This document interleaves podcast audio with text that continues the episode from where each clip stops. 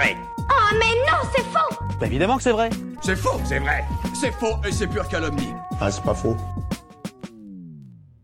Est-ce que c'est vrai que la face cachée de la Lune ne reçoit jamais le Soleil? Ben déjà, ce qui est sûr, c'est que moi personnellement, je vois toujours la même face. Mais est-ce que ça veut dire pour autant que l'autre face ne voit jamais la lumière du jour? On va voir ça. Oui, enfin attendez, je vous promets quand même pas de vous emmener sur la Lune avec moi. Pour commencer, notre satellite naturel possède une période de rotation égale à sa période de révolution, ce qu'on appelle rotation synchrone. Tu nous expliques? Ce qu'on appelle période de rotation, c'est le temps que met un astre à tourner sur lui-même. En l'occurrence, la Lune met 27 jours à tourner sur elle-même. En ce qui concerne la période de révolution, c'est le temps que va mettre la Lune pour faire le tour de la Terre. Et surprise, ces deux périodes sont synchrones. Elles ont toutes les deux une durée de 27 jours. C'est une coïncidence, bien sûr. Ah non, non, rien à voir avec une coïncidence. Ce phénomène qu'on appelle aussi le verrouillage gravitationnel tient, comme vous l'aurez deviné, à la force d'attraction qu'une planète exerce sur un satellite par exemple. Mais ça, j'y viens dans deux secondes. Quoi qu'il en soit, c'est grâce à cette synchronisation qu'on ne voit qu'une seule face. Parce que si la Lune ne tournait pas ou tournait plus rapidement, on saurait depuis longtemps ce qui se passe de l'autre côté. D'ailleurs, les périodes de rotation et révolution n'ont pas toujours été les mêmes. Vous connaissez sûrement le lien qui existe entre la Lune et les marées. Selon les phases de la Lune, les marées sont plus ou moins importantes. Par exemple, lors d'une pleine Lune, les marées sont bien plus fortes.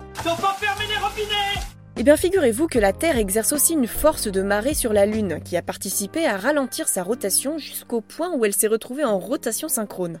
C'est depuis ce temps qu'on appelle l'autre face la face cachée. Enfin, techniquement, on l'a toujours appelée face cachée, parce que vous imaginez bien que ce changement ne date pas d'hier. On estime qu'il aurait 100 millions d'années. C'est dingue. Mais attention, ce n'est pas parce qu'on ne voit pas la face cachée qu'elle n'est pas éclairée. En fait, les deux faces, visibles ou non, reçoivent bien la lumière du soleil. Et d'ailleurs, pour preuve, vous avez probablement déjà observé une éclipse solaire. Vous savez, c'est celle où vous devez mettre des lunettes de protection bizarres pour regarder le ciel, sinon vous risqueriez de vous brûler les yeux. Tiens, c'est pour regarder l'ellipse sans se faire mal aux yeux quand la station va tomber sur Paris. Ok, on va revoir les bases. Pendant une éclipse solaire, la Lune vient se glisser entre la Terre et le Soleil et empêche sa lumière de nous parvenir. Rien à voir avec la station Mir. Donc, de notre côté, on voit la face de la Lune qu'on connaît bien. Enfin, on la devine parce qu'en fait, elle est très sombre. Ça va être tout noir Mais de l'autre côté, le Soleil envoie toute sa lumière sur la face qu'on ne voit pas. Donc vous voyez, aucune des faces de la Lune n'est lésée, chacune a droit à son quota de lumière. Au fait, savez-vous quand la face cachée de la Lune a été observée la première fois? Eh ben c'était en 1959 grâce à la sonde soviétique Luna 3. Alors évidemment, la qualité de l'image n'était pas incroyable, on ne voit qu'une sorte de cercle avec plusieurs nuances de gris. Rien de fou, mais à l'époque c'était une prouesse extraordinaire.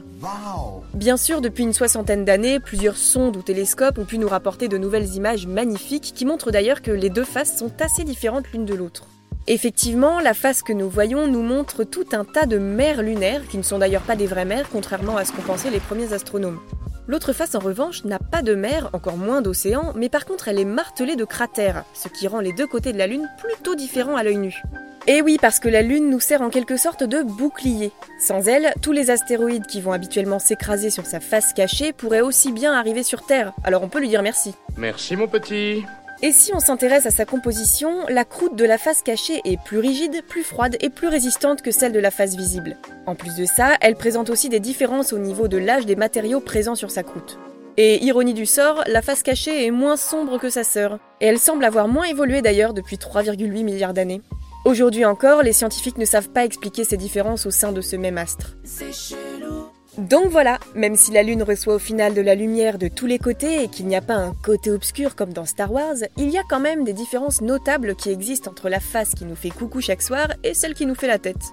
Et au fait, pour info, la prochaine éclipse solaire visible en Europe aura lieu le 25 octobre 2022. Alors, euh, à vos lunettes Et vous, vous avez d'autres idées reçues à débunker? Envoyez-les nous sur les audio ou sur les réseaux sociaux et nous les inclurons dans de futurs épisodes. Pensez à vous abonner à Science ou Fiction et à nos autres podcasts pour ne plus manquer un seul épisode et n'hésitez pas à nous laisser un commentaire pour soutenir notre travail. À bientôt!